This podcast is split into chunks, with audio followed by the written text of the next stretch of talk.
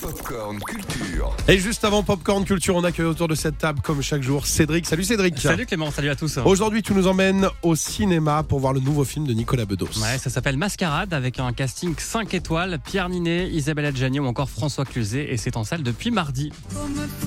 On se voit tous les soirs, on s'appelle tous les jours, on dirait presque un couple. Moi, je suis heureux. Bah, tant mieux, il t'en faut peu. Bon, allez, il est tard, faut que tu partes. Et pourquoi? Elle va finir par te larguer si tu découches tous les soirs.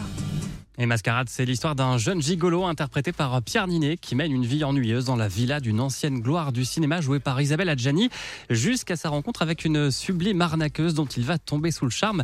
Et tous les deux vont alors monter un plan machiavélique euh, avec pour décor les paysages de la Riviera. C'est tous les deux finalement des gens dont la vie, l'endroit où ils sont de leur vie est pas facile. Lui, c'est un ancien danseur brisé par un accident de moto, qui aime pas le statut qu'il a pris évidemment parce qu'il est devenu un peu euh, gigolo, sextoy de, de dame plus âgée. Euh, là où elle, elle a un côté, je crois, fonceuse, un peu plus Voilà, Pierre Ninet qui est l'un des acteurs évidemment français les plus demandés en ce moment. Est-ce que vous Ah, l'avez vu bah dans, oui. en OSS 117 récemment euh, Oui, le Ah dernier, il est aussi dans le flambeau.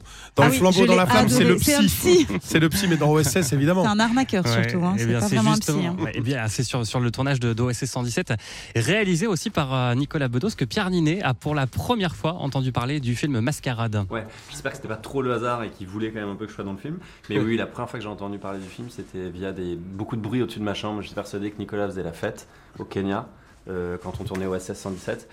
Et euh, plus tard, j'ai compris que c'était pas des fêtes auxquelles j'étais pas convié, donc ça c'était plutôt euh, un bon point. Mais que c'était en fait lui qui m'a dit non, en fait j'écris un rôle de danseur.